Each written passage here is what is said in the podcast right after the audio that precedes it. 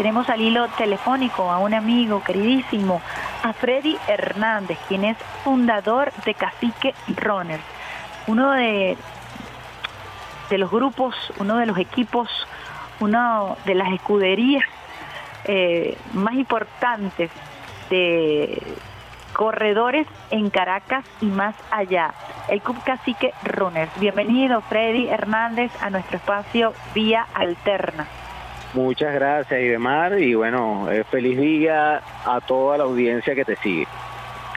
Freddy, bueno, quería conversar con ustedes un poco, bueno, vamos a hacer una contextualización para los usuarios y las usuarias que hasta ahora están en sintonía, hablarnos de Cacique Runners, yo los he venido acompañando desde sus inicios, hoy se han convertido en una referencia para los corredores, las corredoras de nuestra gran Caracas y quisiera que primero contextualizáramos un poquito a los usuarios de qué se trata Cacique Runners.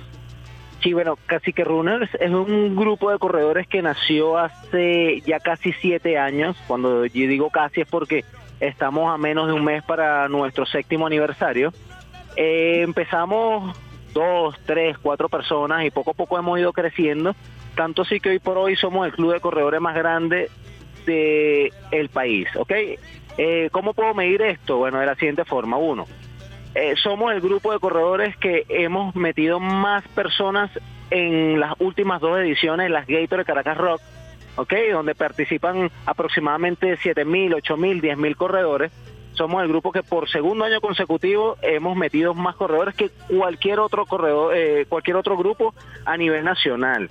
El pasado maratón de la CAF, que se celebró en marzo, también fuimos el grupo número uno con mayor inscritos eh, aquí en el país. Entonces, bueno, eso nos llena a nosotros de bastante de mucho orgullo y nos hace saber de que bueno, estamos logrando un buen trabajo y que día a día estamos sumando cada vez más personas a esta actividad, lo que es el running. Eh, ¿Qué te inspiró a eso? ¿Qué te inspiró a crear un grupo? Porque pudiste haber o incorporado, tú pudiste haber incorporado a otro grupo o pudiste simplemente correr solo. ¿Por qué la necesidad de incorporarse a un grupo y por qué esa creciente cantidad de grupos de corredores hoy por hoy? Mira, excelente tu pregunta. Yo siempre lo he, lo he comentado, ¿no? Cuando comenzamos, que éramos dos o tres personas, donde nosotros hacemos los entrenamientos actualmente, que es en el Parque Aruflo de la Floresta, habían varios grupos y grandes en aquel momento y era muy fácil unirse a cualquiera de ellos. Pero nosotros que notamos un, que faltaba algo en esos grupos y era que en aquel momento todos los grupos se unían solamente para ir a correr. Cuando demostramos, cuando nos dimos cuenta de que el correr o un grupo tenía que ir más allá de eso, nosotros quisimos tomar esa, esas cosas que quizás esos grupos no estaban haciendo y lo fuimos implementando. Como que, por ejemplo, como el fortalecimiento, una etapa importante para un corredor, que era tener unos grupos, unos músculos fuertes para poder aguantar tantos kilómetros en la carrera, era poder incorporar entrenamientos de técnicas de carrera para que el corredor fuese cada vez más eficiente a la hora de correr. Y estos grupos en aquel momento no los hacían.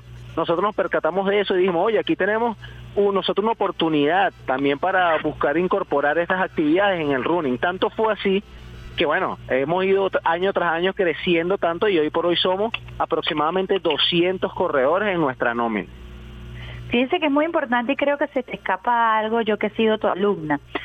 En el en Cacique se entrena también la, la mente, la habilidad mental. Y esto es muy importante no solamente para un corredor o para una persona que tenga metas de participar en maratones, en carreras de larga distancia, sino que Cacique Rones tiene una particularidad y es que también trabaja toda la parte neurológica, trabaja todo lo que es la parte de concentración, la parte emocional, y eso también ha sido un gancho. Yo quisiera que hablaras un poquito de eso, recuerdo mucho a Igor y, todos los entrenamientos previos a lo que es ya el entrenamiento propio de, del running, ¿no? De la, de, la, de la carrera como tal. Sí, correcto. También ha sido un trabajo de, de mucho coaching, ¿ok? Porque evidentemente, como tú lo mencionas, el running no es nada más ir a correr, sino que el running muchas veces te quiere, la mente te quiere traicionar, te quiere jugar sucio, te quiere decir párate, no puedes.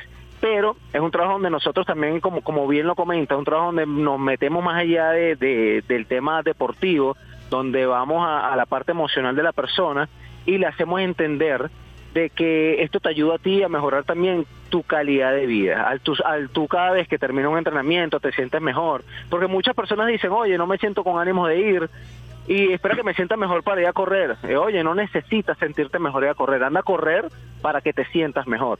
Y entonces las personas van asumiendo de que eso es así, de que tú no necesitas tener un estado de ánimo positivo o bueno para ir a correr, sino que créeme que al ir al lugar, a, salir de tu zona de confort, a levantarte temprano, eso te va a ayudar bastante y te va a hacer sentir mejor. Aquí en Casi que hemos eh, ayudado a muchas personas a que se encuentren con, ellos mismos, a que encuentren una, una forma, un estilo de vida mucho más saludable, a que bajen de peso, aunque yo siempre les comento de que el bajar de peso no debe ser su objetivo principal, aunque muchas veces lo es. ¿ok? Pero que no se tomen eso como su objetivo principal, porque es como cuando tú quieres ir a una boda. Oye, yo quiero ir a una boda, necesito bajar 5 cinco, kilos para que me quede el vestido, y después de que bajaste esos 5 kilos, vino la boda, volviste a subir de peso. Y esa no es la idea aquí. Aquí la idea es que tú eh, esto sea algo continuo, algo que, se, que quede en el tiempo, de que las personas cuando vengan aquí a entrenar y ya bajaste los kilos que tenías que bajar, oye, ahora es que le agarraste el cariño a correr. ¿Crees que hubo un antes y un después para el movimiento de corredores en Venezuela durante la pandemia? Sí, evidentemente eh, la pandemia fue un repunte donde muchas personas y eh, comenzaron, y no solamente en el running, eh, en, deporte en general, las personas comenzaron a hacer al aire libre. física, totalmente, comenzaron a hacer actividad física como un mecanismo también para sentirse cada vez mejor, porque el encierro prácticamente mucha gente los tenía locos. Y bueno, hemos, eh, hemos visto también estadísticas donde la tasa de suicidio en la pandemia fue altísima y el deporte era una alternativa que tenía la gente para escapar de, de, de, la depresión, de la ansiedad, eh, eh, por eso, por esa razón, digamos que el running, los parques, los que estaban abiertos en su momento, estaban tan abarrotados, repletos, repletos de corredores, precisamente porque mucha gente y se inició en, en, estas actividades al aire libre gracias a la pandemia y hoy por hoy siguen manteniéndose. Fíjese que es muy importante porque en Cacique y en los otros clubes hemos visto también una diferencia etaria. Hay personas que corren de diversas edades, desde adultos mayores hasta niños y ha sido también una de las características eh, de Cacique Runners abrir sus puertas a todas las edades. ¿Qué significa eso? ¿Cómo se maneja desde el punto de vista del entrenamiento? Sí, fíjate que al ser un grupo tan grande, donde tenemos casi 200 personas, hemos hecho ciertas estadísticas también. A mí, a mí, a mí me gusta particularmente llevar muchas estadísticas del grupo que manejo. Entonces, eh, al ser un grupo tan grande y con casi 200 personas, hemos hecho un hemos hecho un seguimiento de los niños que hay dentro de, de, Cacique, ¿no? Pues, hablando de los hijos, los sobrinos, los primos, etcétera, y estamos hablando de alrededor de 150 niños que están indirectamente dentro de Cacique.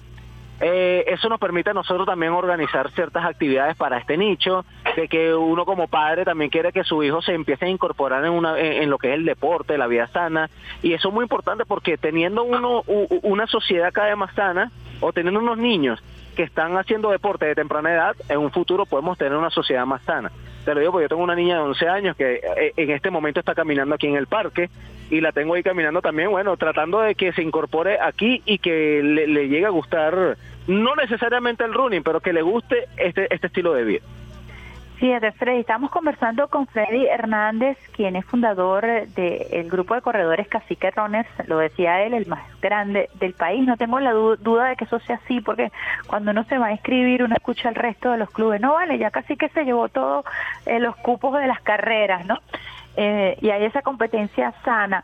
Fíjate que es muy, muy importante porque al aumentar el número de corredores, no solamente en Cacique, sino en todo el país, pues se requieren espacios para, para los corredores. Y creo que tú has venido desarrollando quizás una campaña para concientizar acerca de la necesidad de abrir espacios para que los corredores puedan tener espacios, valga la redundancia, seguros en donde puedan ellos desplazarse sin correr riesgo, ¿no? Y la importancia de crear una cultura desde el punto de vista social, eso se construye eh, debido a, la demanda tan grande que hay de gente que quiere iniciarse o que continue o que quiere continuar trabajando en, esto de las carreras, ¿no? Sí, totalmente. Eh, eh, efectivamente tenemos eh, una comunidad de corredores muy grande en el país, donde cada vez los espacios para correr son menores. Eh, hay que crear cultura. Yo siempre lo he dicho, aquí en el país no hay cultura de corredores y hablo de toda la sociedad. Muchos le, atañen esa responsabilidad solamente al Estado y, y no es así, es una responsabilidad de todos porque el que conduce eh, cree que, que, la carretera es de él, el que maneja moto cree que la carretera es de él, a veces el corredor cree que, que el camino, el juro el carro tiene que darle, eh, cederle el, el, el, espacio y no es así. Aquí creo que es una campaña que hemos estado y, y que la estamos desarrollando hoy por hoy porque queremos llevarlo a las autoridades, independientemente del sector donde, donde estemos. Queremos llevar que esta propuesta sea una campaña para que todos puedan ceder los espacios. O sea, si yo estoy manejando el carro y yo veo que va pasando un corredor, nada me cuesta detenerme para que el corredor vaya. Pero si yo soy el corredor que va en ese momento del camino y el semáforo está a favor del carro, nada como corredor me cuesta detenerme para que el vehículo pase. Eh, sí, eh, y, y eso de esta manera podemos estar evitando incidentes como el que pasó hace unas semanas atrás, en el cual fue arrollada una, una corredora, lamentablemente falleció. Eh, a raíz de ahí, bueno, eh, hemos tenido un movimiento para la importancia de que es tener calle segura, de que la policía tenga eh, puntos de control activos para evitar que las personas estén conduciendo bajo los efectos del alcohol, pero también es la importancia de que los organismos del Estado y, y directamente los organismos deportivos sepan la necesidad que tenemos nosotros como corredores de espacios, como por ejemplo el Brigio de Iriarte, el Estadio Olímpico de la UCB estén aptos, no solo para las personas que están compitiendo a alto nivel, sino también para los corredores comunes que hacen vida en el día a día, que es la gran masa del país. Comentaba Lo que se llama la masificación deportiva, que es muy importante. Totalmente. Comentaba que yo el año pasado, y disculpa que te interrumpa, y me No, no, no, sí. Fui a, competir en el maratón de, de, Medellín, tuve la oportunidad de ir, gracias a Dios, y pude asistir a lo que era el estadio de, de Medellín como tal, ¿no? Me sorprendió era que tiene un estadio de fútbol con una parte olímpica alrededor y que aquí no solamente podía competir, podían entrar, podían accesar a este lugar las personas que eran de la selección nacional, sino que tenían un, horario habilitado para que cualquier persona pudiera hacer uso de este espacio, inclusive caminar o trotar. Nosotros siendo venezolanos entramos en el horario que ellos tenían, eh, que podíamos hacerlo, y nos gustó mucho y, dijimos, ¿por qué no eh, replicar estas actividades en Venezuela? ¿Por qué no estos estadios, estos espacios de trote pueden estar abiertos también para la comunidad del running en general.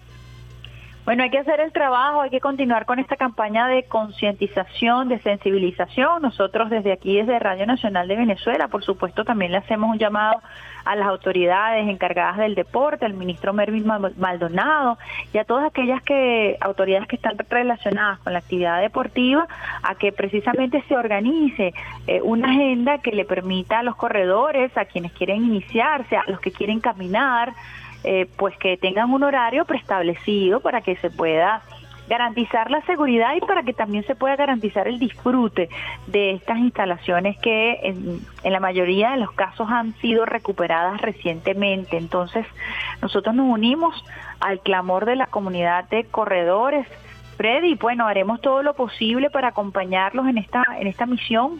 Lo decías, es muy importante crear la cultura. La cultura se crea paso a paso con un amplio trabajo de comunicación. Yo quisiera que también le dieras un mensaje ya para finalizar a todos aquellos que quisieran correr pero no se atreven porque, bueno, eh, tienen temores, eh, no saben cómo incorporarse al, al, equipo, a quienes quieran sumarse a caciques, cómo pueden hacerlo. Sí, bueno, primero que nada la invitación es para que todas aquellas personas que nos están escuchando y que tengan la curiosidad o las ganas de comenzar a correr, a caminar, a, comenzar una actividad que les que le vaya a mejorar la vida, primero es uno, búsquense un entrenador que los sepa guiar, porque es difícil hacerlo solo. ¿sí? Eh, está comprobado de que si nosotros eh, salimos a hacer alguna actividad sin ningún objetivo, es mucho más factible que abandonemos rápido. En cambio, un, entrenador nos va a ayudar, nos va a dar un objetivo por el cual, por el cual seguir luchando. Si no quieres buscarte un entrenador, eh, puedes buscarte un grupo de corredores que también te va a motivar, te va a empujar, te va a guiar también a que puedas lograr tu objetivo. Okay, eso en primer lugar. Y segundo, tomar la decisión. Cuando ya tomas la decisión, evidentemente ya no hay paso atrás. Así que bueno, estamos a la orden por aquí en que Runes. Gracias por la oportunidad y demás. Seguir las redes sociales, Freddy, por favor, y, repetir dónde están entrenando allá en la floresta. Sí, nos pueden seguir a través de arroba caciqueruners en Instagram. Eh, estamos en el Parque Aruflo de la Floresta de lunes a jueves en dos horarios, 7 de la mañana y 5 y 30 de la tarde. Bueno, muchísimas gracias, un abrazo Freddy, sabes que siempre pues he estado haciéndole seguimiento y pues cuentan con todo mi apoyo para abonar a que se cree una gran conciencia a favor del deporte, a favor de la masificación y a favor por supuesto de la comunidad de corredores y corredoras de este país y estaremos allí participando en tu carrera el próximo mes para celebrar los siete años de Cacique Rones. Un abrazo, Freddy Hernández. Gracias por la oportunidad. Bueno, estábamos conversando con el fundador de Cacique Rones, Freddy Hernández, uno de los clubes más importantes, sino más el más importante del país, con más de 200 corredores, un muchacho joven del área de la administración que se ha dedicado con muchísimo tesón a entrenar, a formar, a, trabajar de una manera muy creativa, muy interactiva, todo lo que tiene que ver con el coaching, el entrenamiento para corredores y corredoras. Y nosotros los invitamos a que sigan su cuenta en Instagram, arroba cacique rones.